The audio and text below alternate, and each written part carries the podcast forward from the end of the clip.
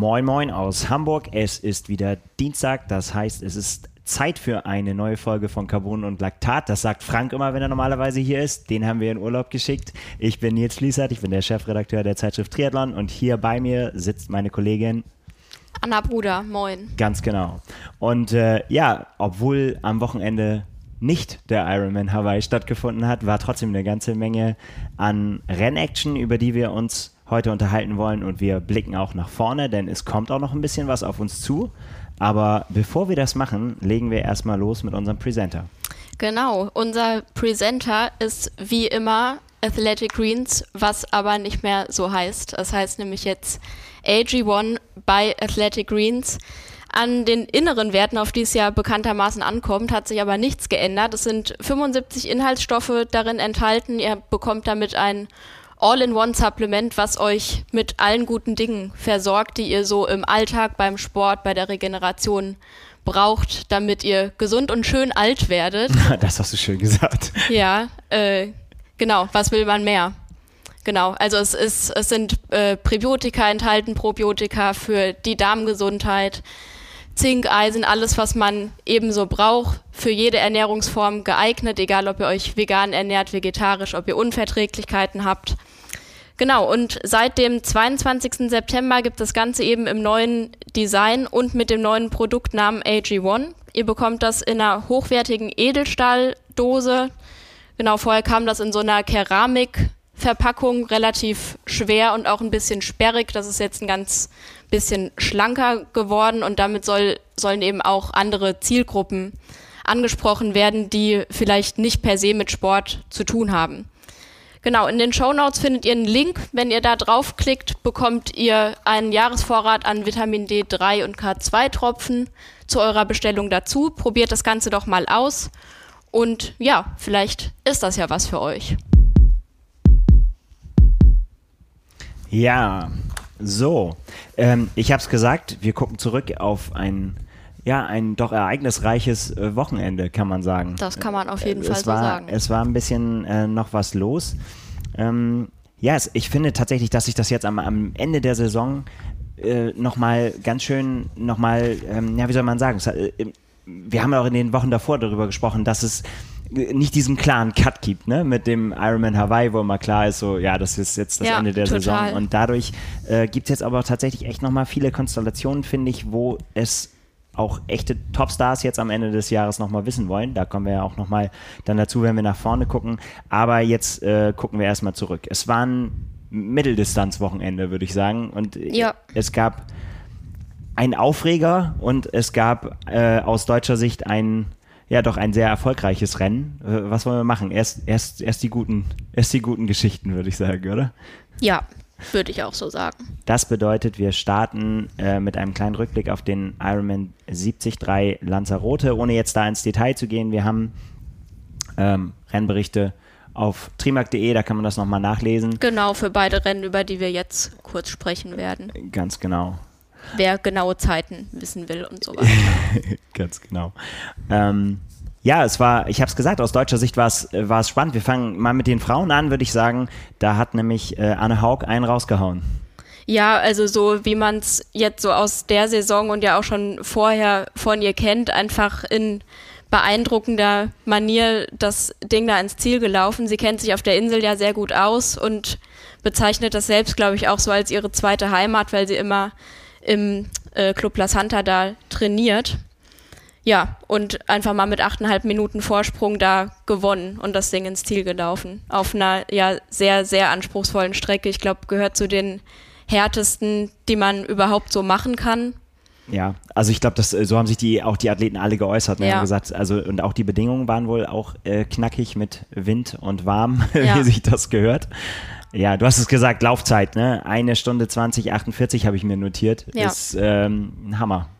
Ja, und das eben nicht auf einem äh, flachen, topfebenen Kurs. Ja. Ja, also sie hat sich, äh, sie hat sich da beim Radfahren äh, auch schon gar nicht mit so viel äh, Rückstand aus dem, aus dem Wasser gekommen, ne? Und dann Ja. ähm, ja auf dem Rad äh, aufgeschlossen, dann noch nicht ganz äh, nach vorne preschen können. Äh, war da letztendlich noch in, in der Wechselzone noch ein, ja, wie viel, wie viel waren es? Nikki Bartlett ähm, war, konnte noch mithalten. Die ist sogar vor Anne Haug noch äh, vom, äh, in der Wechselzone angekommen, aber sind zusammen auf die Laufstrecke gegangen und von da an war es dann Ja, also ich Anne Haug, denke mal, da, ist. da ist einfach an ihr kein Vorbeikommen mehr und das wissen sicherlich auch alle Konkurrentinnen.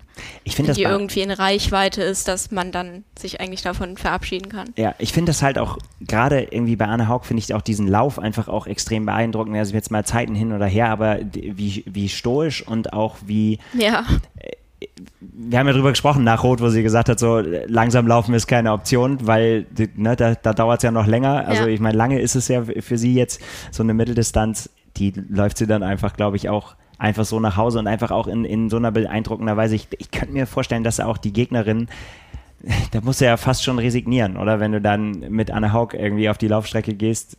Ich erinnere mich dieses Jahr an, äh, an Emo Simmons, die es ja geschafft hatte, da vorne wegzulaufen und sie wusste, dass sie sie im Rücken hat. Das, Ja. ist ja, das ist ja auch schon bitter genug, aber wenn du schon irgendwie zusammen auf die Laufstrecke gehst, ja, da ist an ihr einfach nichts, äh, nicht, nicht vorbeizukommen. Ja. Finde ich sehr beeindruckend.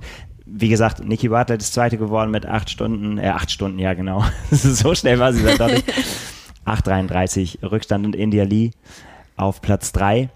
Ähm, ja, das waren die Frauen. Ja und äh, bei den Männern kann man einerseits von einer dänischen Dominanz widersprechen. Daniel Beckegaard hat gewonnen, aber nicht ganz so deutlich wie Anne Haug. Nee, Nämlich nur mit einer knappen Minute vor Mika Not. ja, das ist äh, ein weiteres Mal, dass wir hier äh, sitzen und einfach den Hut wieder ziehen müssen vor diesem jungen Mann. Der ist 21 Ja. Und äh, fängt jetzt gerade erst an, da glaube ich dran Spaß zu haben. Ja, äh, war seine dritte Mitteldistanz, wenn ich das äh, richtig auf dem Schirm habe. Ja, genau. Nach seinem äh, Sieg in Frankreich und dann in ähm, St. George. St. George, das ist einfach irre, Ja. finde ich. Ne? Also der, der, der taucht auf und man kann es fast sagen, er hat quasi sein äh, Überraschungspulver ist jetzt damit verschossen. Also ist jetzt mit, ähm, so Ja. nach dem, dass man da überrascht von sein kann, wenn er nach vorne kommt, das ist jetzt rum. Ja, So. genau, aber der ist eben jetzt dann auch in der Situation, wenn er auf einer Startliste steht, dass man da jetzt anders drauf guckt, auf jeden Fall. Und dass man nicht so sagt, ah ja, Mikanot ist auch am Start, Genau. mal gucken, sondern dass man jetzt das mit einer anderen Betonung vielleicht. Ja, äh, total. also ich meine, das ist tatsächlich, das war äh, interessant, wir haben irgendwie noch eine Pressemitteilung bekommen, wo stand, dass er nicht zu den Top-Favoriten gehörte, aber äh, da, doch, irgendwie muss man es jetzt dann tatsächlich Ja. äh, sagen, was, was aber natürlich, äh, also ohne da jetzt so künstlich Druck aufbauen zu wollen, aber ich meine, wenn du, wenn du so laufstark bist und auch wir haben ja in der Vergangenheit da schon drüber gesprochen, das Wort Rohdiamant ist da so ein bisschen gefallen, weil irgendwie auf dem Rad gibt es ja, ja wahrscheinlich noch so viel was man da auch rausholen kann, einfach an Potenzial, wenn du dich einfach länger mit diesem Thema einfach auch beschäftigst. Also auf mich wirkt das so, als wenn das alles noch ähm, ja erst der Anfang ist, so von dem, was man noch erwarten kann, Ja. ohne da jetzt irgendwie Ja. zu weit nach vorne preschen zu wollen. Aber ich finde das sehr beeindruckend, denn äh, Daniel Beckegaard ist natürlich auch einer, äh, der auch, auch noch sehr jung ist, 25, und der ja auch für Mega-Furore schon gesorgt hat. Ja. Und äh, ja, der ist jetzt, äh, der, der war der auch der verdiente Sieger, ist auch ja vorne geblieben von Anfang an stark, äh, auch beim Schwimmen schon ganz, nicht ganz vorne, aber hinter Richard Wager aus dem Wasser gekommen, der ja super starker Schwimmer ist und ähm, ja, dann an die, an die Spitze sich gesetzt. Und dann, du hast es angesprochen, die dänische äh, Dominanz. Genau. Äh, Thor Bendix Matzen ist nämlich Dritter geworden. Genau. Ähm, ja, auch, auch äh, sehr stark, auch, auch noch ein junger äh, ähm, äh, Däne. Und bei den Dänen ist es ja tatsächlich so, vielleicht muss man doch nochmal drüber nachdenken, woran es liegt. Also das kann ja fast kein Zufall sein. Wobei, wir haben da schon drüber gesprochen, wir haben versucht, das zu analysieren. Die haben jetzt nicht wie bei den Norwegern, wo man sagen könnte, so irgendwie so, ja, das ist die, das norwegische Projekt, ne? Alle trainieren zusammen und alle Ja. ne, haben den gleichen Plan und da wird das dann verfolgt. Da sind wir bei den Dänen noch nicht so richtig dahinter gestiegen. Aber das ist auf jeden Fall ja eine Generation, die da jetzt kommt, die das Potenzial hat, ja, noch lange für Furore zu sorgen. Und Ja. da- das äh, vor allen Dingen auch auf allen Distanzen. Ne? Also das ist schon, schon sehr, sehr spannend. Ähm, jetzt sind wir ein bisschen gesprungen. Also Daniel Beckegaard hat gewonnen vor Mika Not, vor Tor Bendix, Bendix Matzen.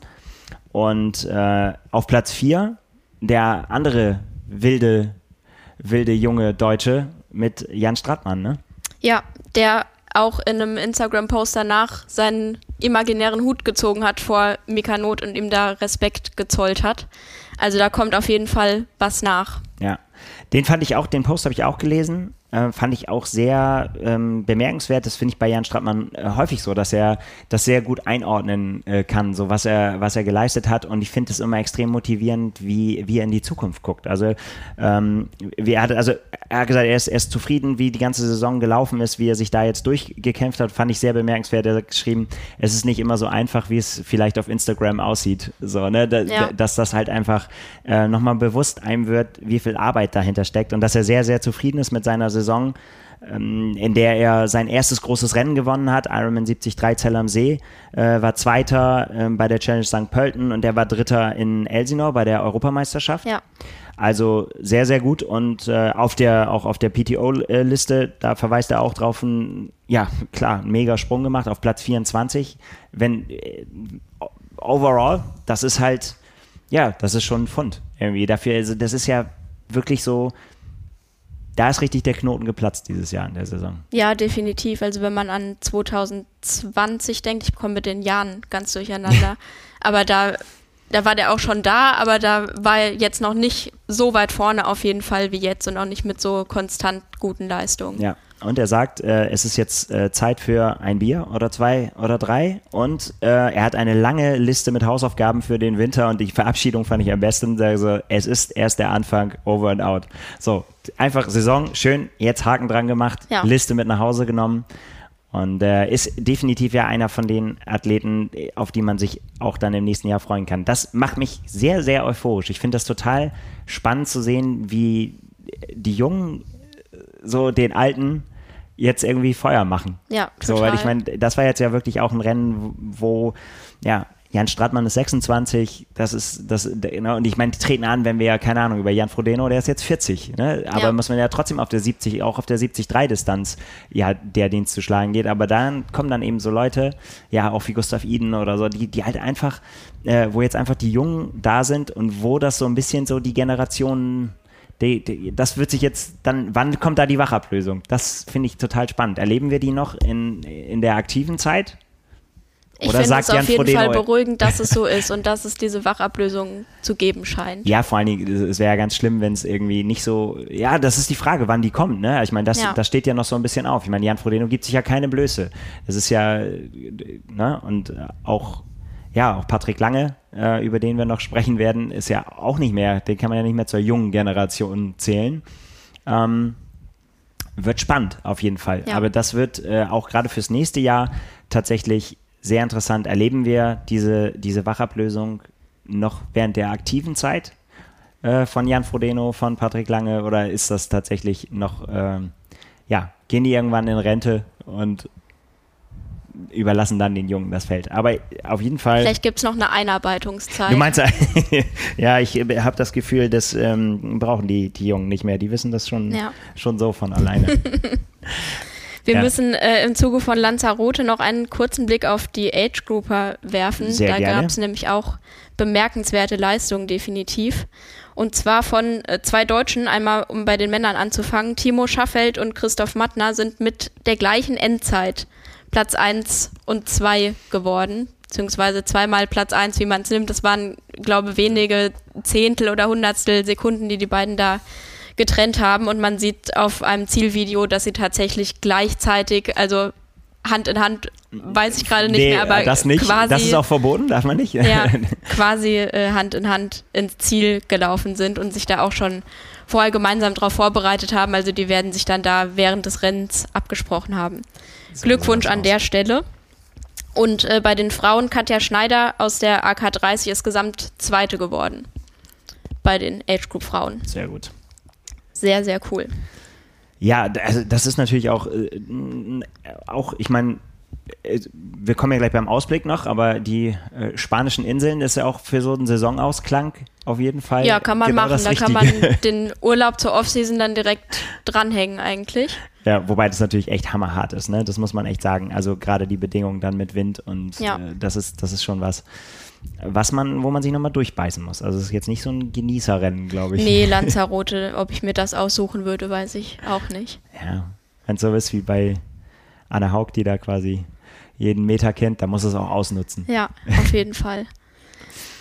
Wo wir äh, zu schönen Rennlocations kommen. Warst du schon mal in Mo Montenegro? Nein, aber ich habe mir das äh, tatsächlich äh, schon in dem Zuge der Recherchen, die wir so für ähm, äh, Extremtriathlons mal gemacht haben, ist mir das quasi in den Schoß gefallen. Weil da, da gibt es auch absurde Langdistanzrennen, die, mhm. und ich habe die Fotos gesehen und habe gedacht so, okay, das kommt auf die Liste, definitiv. Also nicht, dass ich das machen muss, aber da mal hinzufahren, auf jeden Fall. Wunderschön. Auf jeden Fall ein Land, was man so, glaube ich, nicht primär auf dem Schirm hat, so für Reiseziele, aber was, äh, so wie das aussieht, auf jeden Fall eine Reise wert ist. Ja. Und den Weg haben auch einige Profis auf sich genommen für genau. die Erstaustragung der Challenge Budva Montenegro.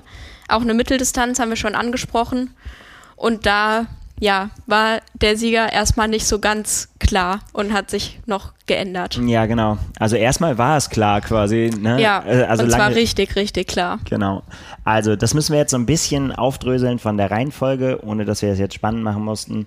Ähm, am Anfang, unser Rennbericht hat es auch so vermerkt am Anfang, ähm, stand Magnus Ditlev als überragender Sieger mit einer überragenden Performance, die er da abgeliefert ja. hat, gegen sehr, sehr starke Gegner. Ja, als Sieger fest, aber das änderte sich, weil er disqualifiziert wurde, nachträglich. Das führte dazu, dass Patrick Lange das Ding jetzt gewonnen hat vor Rüdi Wild und vor Nils Frommholt. Ähm, gehen wir nach und nach das Rennen durch? Oder wie, wie wollen wir anfangen? Wie wollen wir es aufdröseln? Vielleicht erstmal mit der Auflösung. Genau, also Magnus Ditlev wurde qualifiziert, äh, disqualifiziert, weil er auf der Laufstrecke abgekürzt hat. Unbeabsichtigt, muss Allerdings, man dazu sagen. wollte ich gerade sagen, weil er dem Führungsfahrrad gefolgt ist. Also es war so, ja, jetzt gehen wir es doch mal andersrum. Also es, es war so, ähm, Magnus Didlev hat quasi ein Magnus Didlev-Rennen gemacht. Äh, das bedeutet, er hatte ein klein bisschen Rückstand nach dem Schwimmen, aber das interessiert ihn immer nicht so richtig, weil er auf dem Rad den Turbo zünden kann. Und zwar so was von, dass er quasi bei jedem Feld in der Lage ist, nach vorne zu fahren, hat man so den Eindruck, wenn man ja. sich seine, seine Saison anguckt. Und das war auch hier der Fall. Er ist halt abgegangen, wie Magnus Ditlev abgibt, feuerfrei nach vorne und dann nahm wirklich das Drama seinen Lauf. Also er war mit, mit Vorsprung auf der, mit satt Vorsprung auf der Laufstrecke. Und das, was ich jetzt sage, bezieht sich auf einen Instagram-Post, den Magnus Ditlev gemacht hat. Er hat das zusammengefasst. Also wir waren nicht dabei, wir können das nicht beurteilen, ob es wirklich so war, aber es steht, glaube ich, außer Zweifel, es hat niemand widersprochen äh, in dem Sinn. Und auch Challenge hat es äh, bestätigt, dass das Führungsfahrrad quasi ja, der Grund war, warum er abgekürzt hat. Aber also Magnus Ditlev beschreibt es so, dass er auf halber Strecke ungefähr der ersten Laufrunde er dem Führungsfahrzeug Fahrrad gefolgt ist an einer nicht markierten Stelle, er halt hinterhergelaufen ist und als sie auf der zweiten Runde wieder an diesem vermeintlichen Wendepunkt vorbeigekommen sind, gab es da eine Barriere, die es in der ersten Runde noch nicht gegeben hat. Da rutscht dir doch echt das Herz. Ja, das ist die Frage, hin. ob er das dann wirklich schon realisiert hat. Das ist äh, wahrscheinlich nicht, weil sie sind einfach dann weitergelaufen. Und es soll dann so gewesen sein, dass nach rund 15 Kilometern sich der Fahrradfahrer hat zurückfallen lassen und ihm gebeichtet hat, dass sie abgekürzt haben auf der ersten Runde. Und äh, dass ihm zugerufen worden sei, äh, dass man doch jetzt das letzte Stück, Magnus Ditlev spricht da von ein paar hundert Metern, einfach dann zweimal laufen könnte, um das wieder aufzuholen und den Fehler sozusagen wieder gut zu machen. Mhm. Das ist natürlich schon, schon der erste Punkt. Keine Ahnung, wenn du in so einer Situation bist, du führst, wie du gerade sagst, wahrscheinlich ist es sowieso, dass du da nicht mehr so richtig klar denken kannst. Und wenn der Führungsmann sagt, lauf das doppelt, dann läufst du das auch doppelt. Ja. Das hat nämlich Markus Dilf dann auch gemacht. Er hat sich so gut gefühlt, dass er gesagt hat, so egal, jetzt, das ist heute mein Tag, ich hole das jetzt wieder auf. Und ich ja, und vor allem, wenn du gesagt bekommst, hier, du, wir haben gerade abgekürzt, dann willst du ja unbedingt das, ja, verhindern, natürlich. dass du eben zum Beispiel disqualifiziert wirst und dann, ja, nee, ich will auf jeden Fall den Halbmarathon da stehen haben auf meiner Uhr, dann, dass ich das gelaufen bin, die komplette Strecke. Ja. Ja. Also es ist sehr, sehr, sehr tragisch. Sie haben das definitiv gemacht und sind dann ins Ziel gekommen und Magnus Ditlev hat sich als Sieger feiern lassen, weil er gedacht hat, das passt schon so. Aber nach einer Stunde im Ziel wurde ihm dann gesagt, dass er eine 5-Minuten-Strafe bekommen hätte für dieses Manöver, mhm. was aber immer noch zum Sieg gereicht hätte. Also äh, zu dem Punkt, Zeitpunkt immer noch so weit, so gut. Allerdings kam dann zwei Stunden später die Nachricht, ähm, Kommando zurück, du wurdest disqualifiziert das muss man erstmal sacken lassen, weil das ist tatsächlich, finde ich, was, was wirklich einfach nur man nicht anders beschreiben kann als mit dem Wort bitter. Weil ja. letztendlich kann er nichts dafür, sage ich jetzt mal so, weil jeder, jeder hätte doch dem Fahrrad gefolgt. Ja, natürlich. Ne? Also du sagst ja. doch nicht deinem Fahrradfahrer, ey, sag mal, ist das hier, ne? Ja. Wir sind, glaube ich, falsch. Ich muss noch weiterlaufen. Und ich glaube auch, also ich würde da jetzt auch sagen, gerade als Profi oder generell als Athlet ist man natürlich dafür verantwortlich, dass man sich vielleicht vorher die Strecke mal angeguckt hat, ja. auf Plänen und live. Ich weiß nicht, ob er das gemacht hat.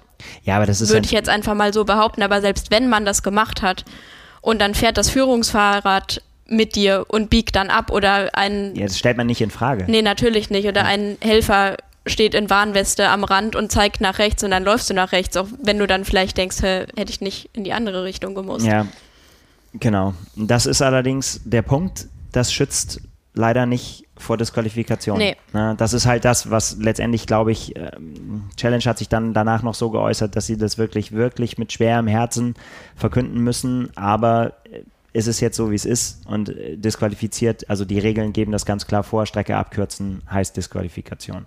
Jetzt ist dann diskutiert worden, hätte er das überhaupt zu Ende laufen sollen, hätten sie ihn rausnehmen müssen, das glaube ich ehrlich gesagt nicht. Ich bin ehrlich gesagt, ich bin ja kein Kampfrichter, ich bin nicht so tief in den Regeln drin, aber ich glaube, man hat natürlich immer noch die Möglichkeit, gegen eine Disqualifikation äh, vorzugehen. Und deswegen wäre es jetzt auch nicht richtig gewesen, da aufzugeben. Also denke ich, also aus seiner Sicht.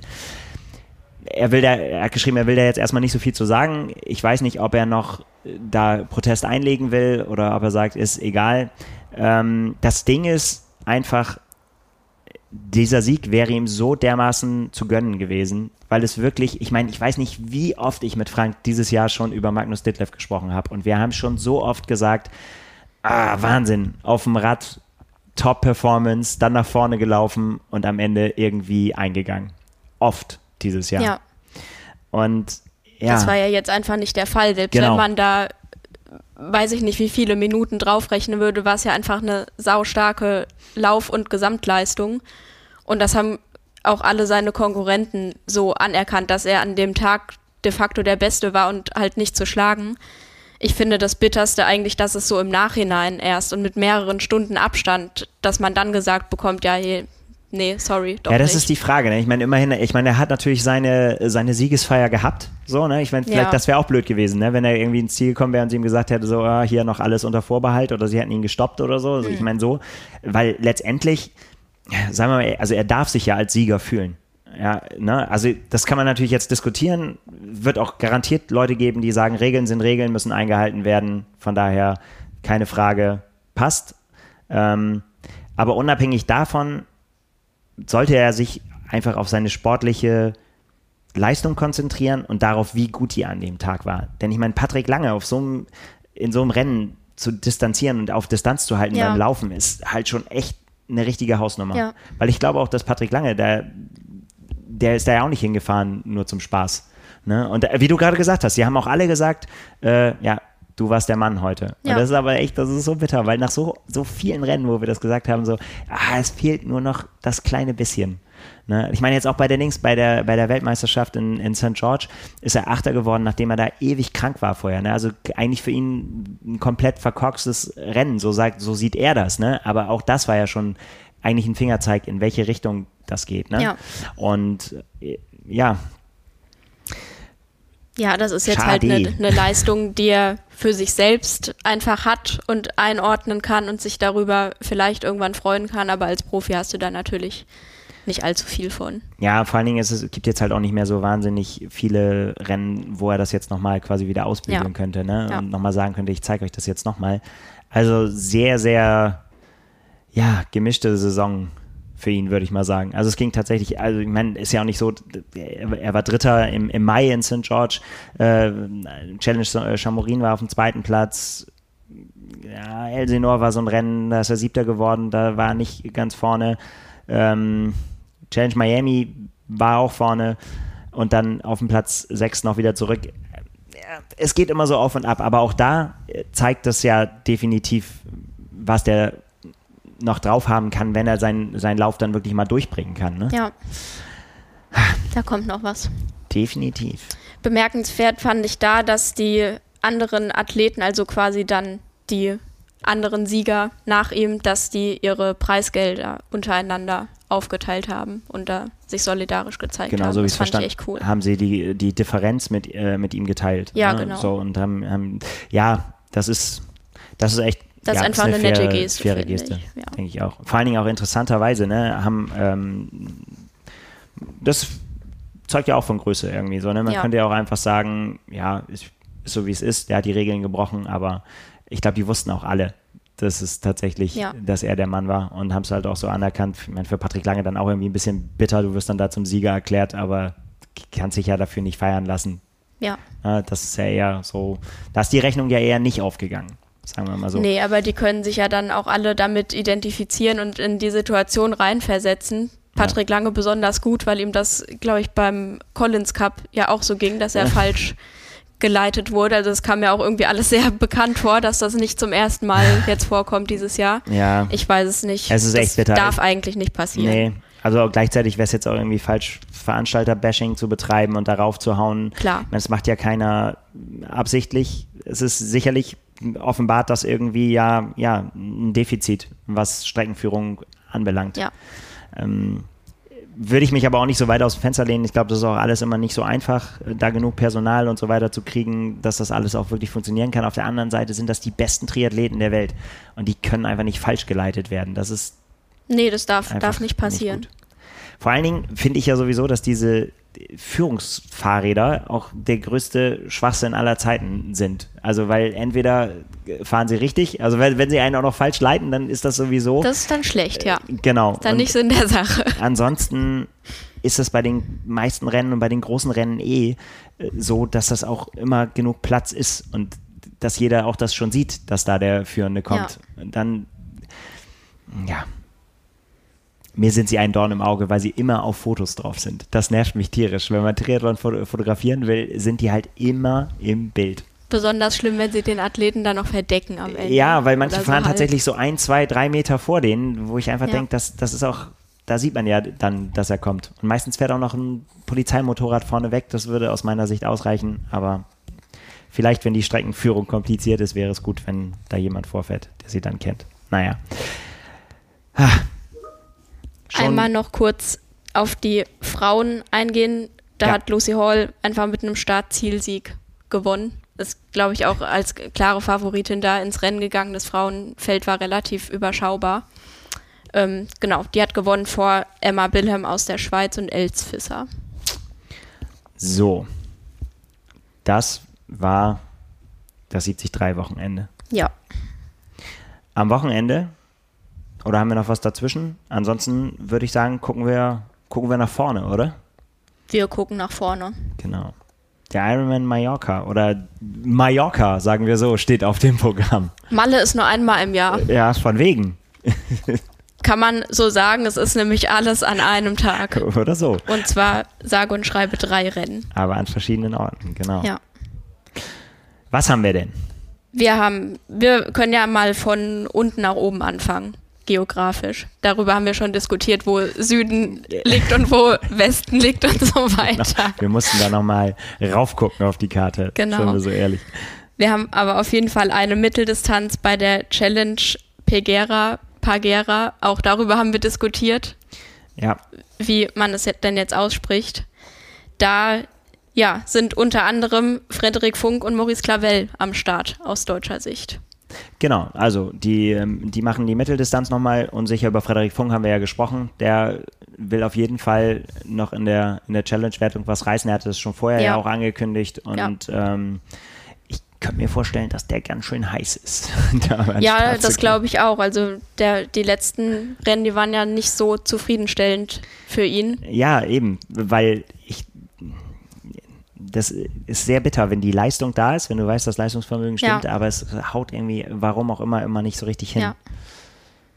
Ja. Aber da, also du kennst den Kurs so grob, beziehungsweise die Insel auf jeden Fall besser als ich. Die Strecke dürfte ihm ja ziemlich gut liegen, oder? Genau. Ich, ja, also als starker Radfahrer definitiv, ja. aber ich muss sagen, ich bin auch da jetzt kein Experte für den Kurs, da kennen sich andere Major, alte Mallorca-Hasen auf jeden Fall äh, deutlich besser aus als ich, weil äh, der, ich komme einfach nicht so oft nach Mallorca, wie ich gerne würde. Also Mallorca ist definitiv zum Radfahren, finde ich jetzt so, ähm, kann man sagen, fast das Schönste, was ich so auf der Welt gesehen habe. Ja, ich muss das auch nochmal machen. Ist, es ist einfach unfassbar abwechslungsreich und ja, aus Rennperspektive auf jeden Fall ja, immer, immer was, was knackig ist, ne? Weil Berge gibt es genug, ja. die man in den Kurs mit einbauen kann.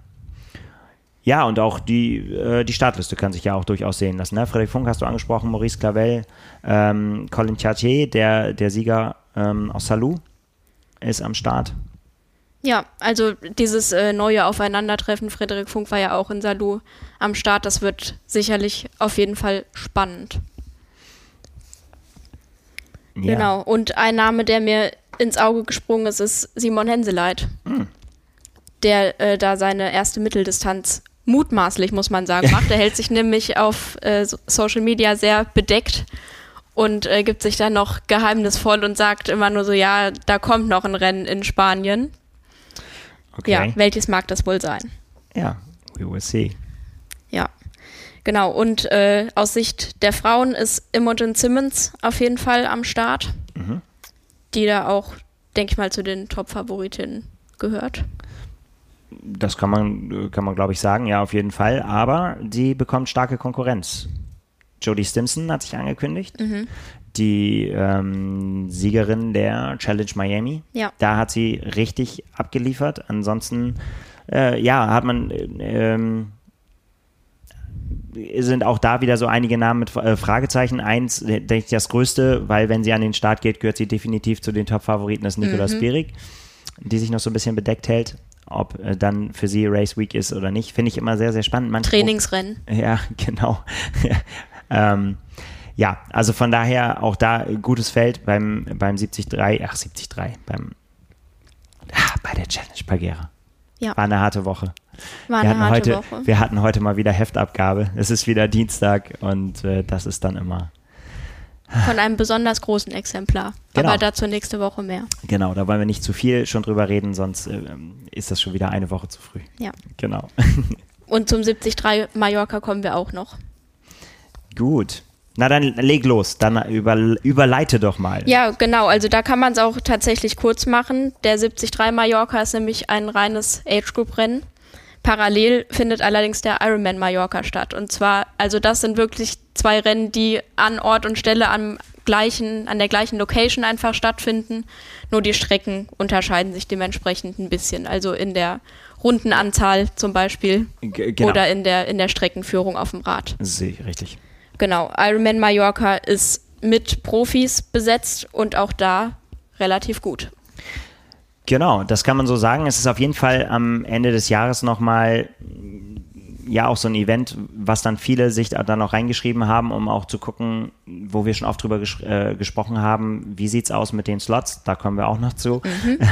Aber äh, für die Profis ist es ja wichtig, dass sie jetzt quasi noch für 22, für die, für das, für die Herbstweltmeisterschaft, 2.1, so genau, ähm, in 22 sich jetzt die Quali sichern, weil eben das bekannte Problem, es gibt im nächsten Jahr zwei Weltmeisterschaften und die eine ist im Mai.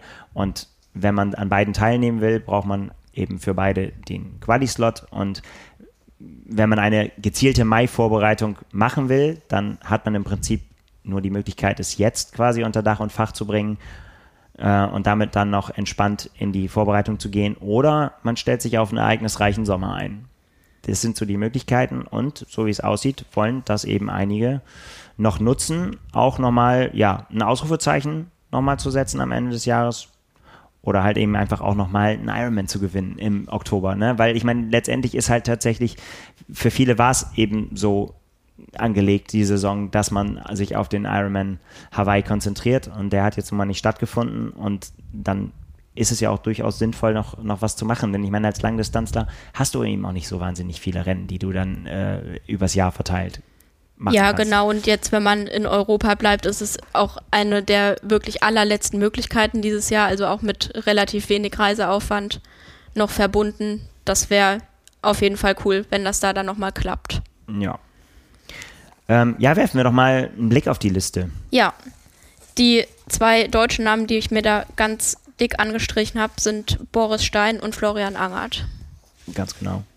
Die auch ja beide das bestätigt haben, dass sie auf Mallorca was vorhaben noch. Ja, genau.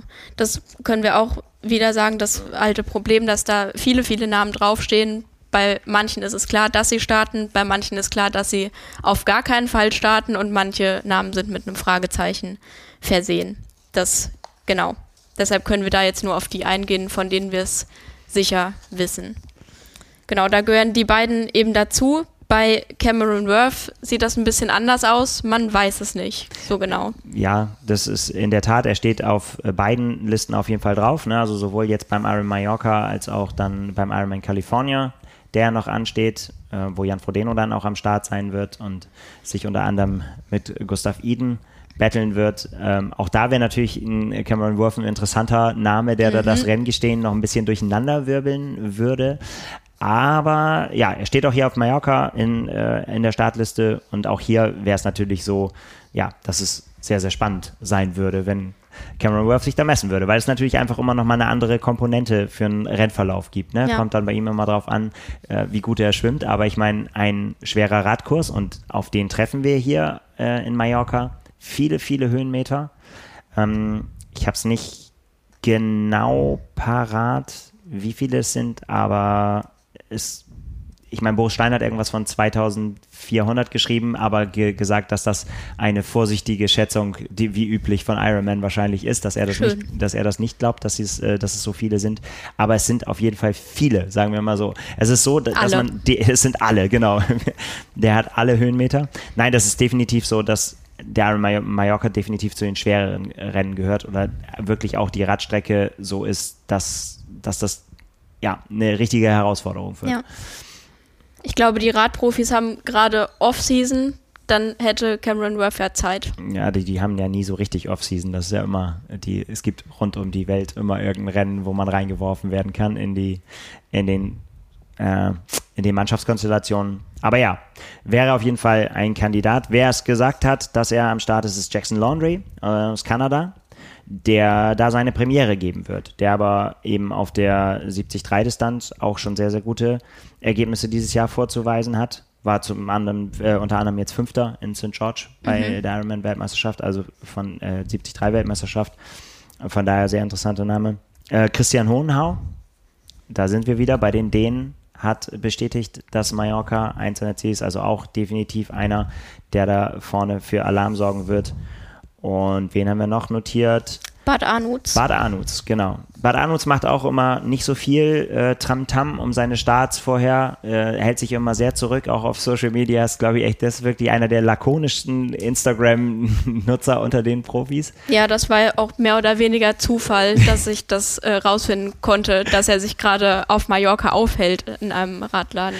Ja, aber äh, wie gesagt, Bad Arnutz steht auf der Liste und ist das alleine macht ihn dann auch schon zu einem Mitfavoriten. Ja, definitiv. Ähm, es ist bei ihm immer so, und deswegen kommen ihm natürlich die Langdistanzen einfach mehr entgegen, dass sein äh, Schwimmen Split im Verhältnis zum Radfahren und Laufen der deutlich schwächere ist und dass er eigentlich immer darauf angewiesen ist, sich ja durch ein Rennen durchzuarbeiten, will ich mal sagen. Aber bärenstarker Radfahrer ähm, und auch ein bärenstarker Läufer und gerade bei Bad Arnutz ist es so, dass er das dadurch einfach auch gewohnt ist, eigentlich Rennen immer alleine zu gestalten. Es ist, ist einer, der, der ist selten in so Gruppen drin. Ne? Der ist immer einer, der ja nach dem Schwimmen einfach seinen eigenen Weg nach vorne finden muss und der eigentlich auch immer durch so ein Feld erstmal sich dann durcharbeiten ja. muss. Und ja, mal gucken. Also ich meine, so ein anspruchsvoller Radkurs, das ist was, ja, was ihm eindeutig liegt und das spült ihn, glaube ich, auch äh, definitiv dann nach vorne. Ich sage immer definitiv heute, nervig.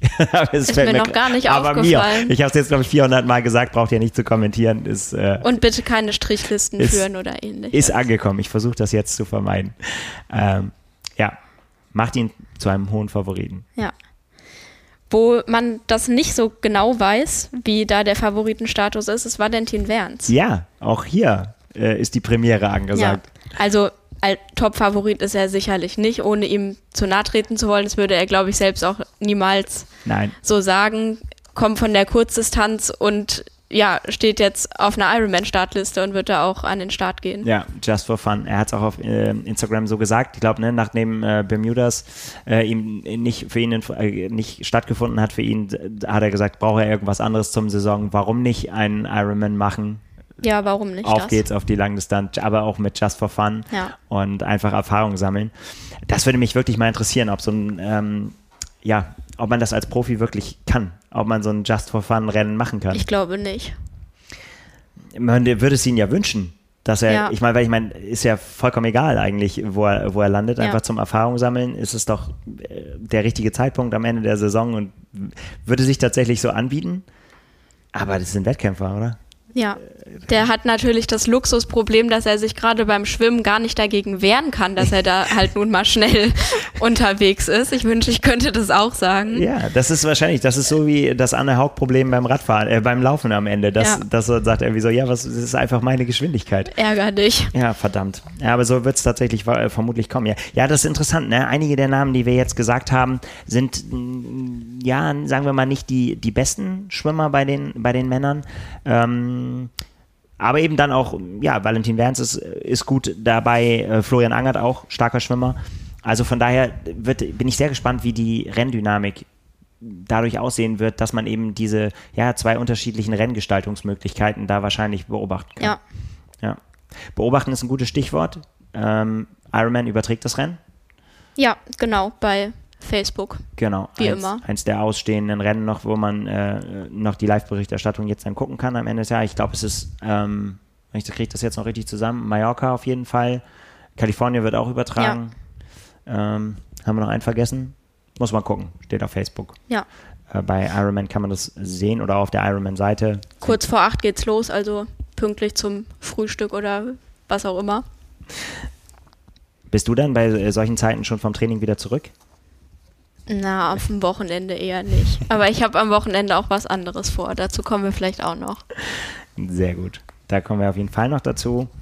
Ähm, ja, was kann man sagen? Wir haben es vorhin angesprochen, aber nee, gehen wir doch erstmal nochmal zu den Frauen. Die haben wir, habe ich ehrlich gesagt, unterschlagen jetzt gerade bis zu diesem Zeitpunkt. Ja, also da würde ich mal sagen, dass Lisa Norden da eine ganz, ganz starke Favoritin ist.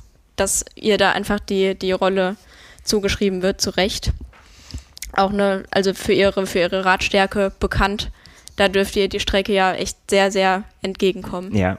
Ja, sie hat auch gesagt, sie hat, äh, nachdem sie ja ihre Ironman-Premiere in Lake Placid gewonnen hat, äh, gesagt, dass jetzt äh, sie vor Lake Placid immer gesagt hat, so, ja, mh, hm, ähm, sie weiß nicht, was auf sie zukommt und so. Sie hat gesagt, jetzt kann sie diese Karte nicht mehr spielen, sie weiß ganz genau, was sie auf sie zukommt, mhm. aber sie hat sich noch nicht so richtig entschieden, ob das gut oder schlecht ist, dass sie weiß, was auf sie zukommt. Weil es einfach natürlich, äh, ja, bei, einer, bei einem Langdistanzrennen immer diese harten Momente gibt und gerade wenn es so ein harter Kurs ist, aber ähm, ich denke, dass das einfach auch ein Kurs ist, der, der ihr liegt und ja, ich würde auch sagen, definitiv eine der Top-Favoriten. Du hast schon wieder definitiv gesagt. Jetzt ah. ist es mir aufgefallen. Siehst du? Siehst du? Ja. Dann streichen wir das. Okay, wir streichen das. Ich glaube, dass ein Ironman oder eine Langdistanz, dass man das vergisst, wie weh das tut. So, also wenn mal so ein paar Wochen ins Land gegangen sind. Ja. Glaube ich auch. So ähnlich wie beim Tätowieren, wenn das vorbei ist, dass man dann äh, direkt sagt, ja, okay, wo äh, denn das nächste? So. ja, ja, ja, klar, das ist ein berühmtes Phänomen, was bestimmt auch äh, viele Age-Grupper auch kennen, ne? Dieses berühmte, hm, das mache ich nie wieder nie und wieder melde und mich dann, wieder an. Ja. Gut, das äh, zieht bei den Profis halt nicht mit dem, das mache ich nie wieder. Dann, äh, das kann man nee, nicht, kann man nicht durchziehen, aber ja, da könntest du recht haben, dass sie da, ja, das weiß. Ja. Ja, sie hat sich auch vorbereitet auf Mallorca, ist ähm, da unterwegs, hat den Radkurs gecheckt und weiß, was auf sie zukommt. Ist die Strecke so krass, dass man das mit dem Rennrad fährt oder schon Zeitfahrrad? Nee, das ist einfach dann sonst zu lang auch, ne? Also Ja. es ist, weil es ja nicht die ganze, also es sind aber auf jeden Fall, ja, jetzt müsste ich, äh, habe das Höhenprofil jetzt nicht vor Augen, aber es geht auf jeden Fall Kloster Juck und so weiter. Also es sind Anstiege, es sind lange Anstiege, aber es ist auch genug dabei, dann auch gerade hinten raus, wenn es dann eben der Teil, der nicht zur 73-Strecke gehört, sondern eben der ähm, Richtung Osten dann rausfährt, äh, da sind auch dann eben nicht die krassen Berge dann am Start, sondern da sind auf jeden Fall Passagen, die, die wo dann einfach das äh, Triathlonrad einfach die bessere Wahl ist. Also Ja. da glaube ich nicht dran. Das, das, das ist ähm, dann auf der Langdistanz einfach auch zu, zu lang. Da würde man zu viel verschenken, glaube ich. Ja, da wird sich dieser Nordin dann auf jeden Fall nach vorne arbeiten, beziehungsweise einfach vorne fahren. Ja. Wer da äh, auch noch an den Start geht, ist Annalena Bestpol. Ja, äh, da muss, äh, wieder muss man fast sagen. Ja, wieder. Dritter Versuch dieses Jahr, Ja. beziehungsweise dritte, dritte Langdistanz. Ja, Ja, da stand die Premiere oder ja, das, das, das stand noch so ein bisschen aus, das Glück. Ne? Also äh, lief da der Schritt jetzt in den Wechsel zu wagen auf die Langdistanz ist nicht so für sie gelaufen, glaube ich, wie sie sich das erhofft hat. Einfach die, einfach da war zu viel Pech und ja, zu viel, vielleicht auch ein bisschen zu viel Brechstange. Ich bin mir jetzt nicht ganz sicher. ich denke mal, dass die einfach wirklich einen persönlichen Saisonabschluss für sich suchen und finden will. Ja, Und ja, einfach eine, eine vernünftige Langdistanz ins Ziel bringen möchte. ja. So kalt und nass wie in Hamburg wird es auf jeden Fall nicht, mutmaßlich. Mutmaßlich, ja, klar. Ja, ähm, Daumen sind gedrückt auf jeden Fall, dass das zu einem versöhnlichen und zu einem, ja, zu einem Ergebnis führt, wo sie dann noch sagen kann, ja, da kann man jetzt weiter aufbauen. Ja, Ich denke mir nur halt so, wenn es wieder schief gehen sollte, wäre es halt äh, ja ein ganz schöner Dämpfer nochmal zum Ende der Saison. Das Aber da können wir nicht nicht schief. reingucken, da, da, nicht. Da, da weiß sie selbst Bescheid. Ja, also auch da sehr, sehr interessantes Feld bei den Frauen und bei den Männern und das wird nochmal spannend so zum Ende der Saison und da sind wir wieder da. Ich äh, freue mich tatsächlich, das nochmal zu sehen, wer so da die Chance wahrnehmen kann, sich eben die Plätze zu sichern, die Slots für die WM und auch für die Age-Gruppe war das Thema Slots diese Woche auf einmal wieder ein heißes. Ja. Und zwar wurden die wieder aufgestockt, nachdem sie reduziert wurden. Das äh, hatten wir auch vermeldet bereits, dass auf einmal im Sommer die Slots auf meistens 40 Slots pro Rennen auf 26 erstmal eingekürzt wurden, sodass es nur noch ein oder maximal zwei pro Altersklasse gab. Genau, das muss man noch einmal kurz eben äh, aufdröseln. Äh, Das war quasi durch die Verschiebung notwendig geworden, weil zu Genau, viele weil Menschen qualifiziert waren für zu wenig Ironman-Rennen. Genau, einfach Auf Hawaii. Rennen voll und keine Plätze mehr und genau, deshalb konnten da nicht so viele hinkommen. Jetzt gibt es aber ein Rennen im Mai und eins im Oktober und äh, die Aufteilung auf zwei Tage vom Rennen im Oktober, sodass sich dadurch einfach das Teilnehmerfeld auf natürliche Art und Weise ausgedünnt hat, zumal die Athleten auch noch äh, die Möglichkeit hatten, teilweise über sogenannte individuelle Lösungen ihren Start auf mehrere Jahre äh, nach hinten raus Ja, zu ist verschieben. total Wahnsinn, ne? wie, wie weit das dann nach vorne gegangen ist. Aber Ja. ja, äh, sicherlich eine, erstmal, wenn man es, muss man nochmal hin und her de- durchdenken, aber eigentlich eine gute Nachricht ja erstmal für die Age Grouper, weil es, ich glaube, es gab viele, die bei der, nach der Kürzung der Slots ihren Traum von Hawaii mehr oder weniger schon begraben mussten für sich, weil sie gesagt haben, okay, das bedeutet, dass ich meine Klasse gewinnen muss und das werde ich nicht schaffen. Ja, genau. Ich fand das jetzt erstmal auch positiv. Es gibt jetzt nämlich nicht nur 40 Slots, sondern 45 Slots für die meisten Rennen, außer es ist sowas wie Ironman Frankfurt Europameisterschaft, da gibt es dann 60 oder Ironman Südafrika, da gibt es auch 60. Das sind so die üblichen Ausnahmen. Und sonst haben dann aber jetzt quasi noch 19 Athleten, wenn ich das richtig gerechnet habe, äh, die Chance, da nachzurücken und werden dann kontaktiert, dass sie dann da eben doch noch dabei sind. Das wäre eine E-Mail, über die man sich freuen würde. Ach, übrigens, Ja, wir haben da noch was für Sie. Ist natürlich äh, vielleicht, ohne das jetzt zu wissen, aber könnte natürlich auch zu bitteren Konstellationen führen, ne? dass jemand, der noch auf einem, jetzt nach neuestem Kenntnisstand auf einem Slot ran gelegen hätte, dann vielleicht rausgenommen hat und gesagt hat, jetzt ist auch schon egal. Ähm, und da vielleicht bittere Schicksale sich hinter verbergen, ohne dass wir jetzt, jetzt das sagen können. Wollen wir nicht hoffen. Ja, also hätte man sich mehr angestrengt, wenn die Quali greifbarer gewesen wäre und so weiter. Also das sind dann eben so, so Mutmaßungen, aber ich finde auch, dass man nicht alles dann immer so negativ betrachten sollte. Ich finde das jetzt erstmal gut, dass es wieder mehr äh, Quali-Slots gibt ja, es ist sonst halt schon echt bitter, ne? Für, für viele, die sich jetzt ja. vielleicht auch da gezielt Jahre drauf vorbereitet haben und gesagt haben, so, dann möchte ich das gezielt angehen. Also vielleicht auch gerade jüngere Athleten, die gesagt haben, äh, ich möchte jetzt einen kontinuierlichen Aufbau machen und das nicht übers Knie brechen. Und das ist dann mein Jahr, mein Mitteldistanzjahr. Und da werde ich dann meine Langdistanz machen, wo dann der Plan hier vielleicht so ein bisschen durchkreuzt wurde. Ne? Ja, also wieder mehr, mehr Platz für Slots im nächsten Jahr. Und cool ist es natürlich für die Athleten, deren Rennen jetzt unmittelbar wirklich bevorsteht, die vielleicht auch mit äh, einem Slot geliebäugelt haben und dann ja, das jetzt in greifbare Nähe einfach wieder rückt. Meinst du, Frank muss jetzt auch noch mal ein bisschen mehr trainieren, vielleicht? Also Frank hat ja diese Mail weitergeleitet und ich würde mal behaupten, nicht ganz uneigennützig. Dann könnte sein, dass er sich damit befasst hat. Ja, vielleicht. Ja, ja mit, du hast es vorhin angekündigt, mit was du dich noch befassen musst, ist ein anderes Rennen am anstehenden Wochenende. Ja, genau. Die Power and Pace Trophy nämlich auf dem Hockenheimring. Ja, und allein auf die Location bin ich unfassbar gespannt. Ich kann mir das nämlich nicht vorstellen. Ja, Rennstrecken sind äh, definitiv, da hätte ich fast gesagt, sind, verdammt, was ist denn los heute? Rennstrecken sind, finde ich, sehr interessante Orte für ähm, Laufevents oder auch Radevents. Ich kenne, gelaufen bin ich auch noch nicht auf, auf einer Autorennstrecke, aber Rad gefahren schon ähm, öfter mal und man täuscht sich dann doch, wie es da auf und ab geht. Ohne das jetzt zu wissen, wie es beim Hockenheimring ist, aber. Der soll wohl sehr flach sein. Also anders als der Nürburgring mit Rad am Ring, wo ja, ja wirklich genau, Anstiege äh, drin sind. Das soll da jetzt wohl nicht der Fall sein. Ich hoffe, das bewahrheitet sich auch, sonst hätte ich nämlich ein Problem. Und was, glaube ich, zum Laufen tatsächlich noch, weil es beim Radfahren schon so wirkt, auch vielleicht eine Herausforderung ist, sind einfach diese ultra breite Straße. Na, man kennt das ja, wenn man so auf so schmalen Wegen unterwegs ja, ist, genau. dann kommt es einem durchaus schneller vor, ja. manchmal. Das ist richtig breit. Also da ist halt richtig Platz. Da habe ich eben auch echt Respekt vor. Ich kenne oder ich laufe am liebsten auf Innenstadtkursen mit so vielen Menschen wie möglich und viel zu gucken und so weiter. Und ich stelle mir das eben relativ eintönig und mental hart vor. Aber es äh, wird so ablaufen, dass wir in fünf Sekunden Abständen starten, einzeln.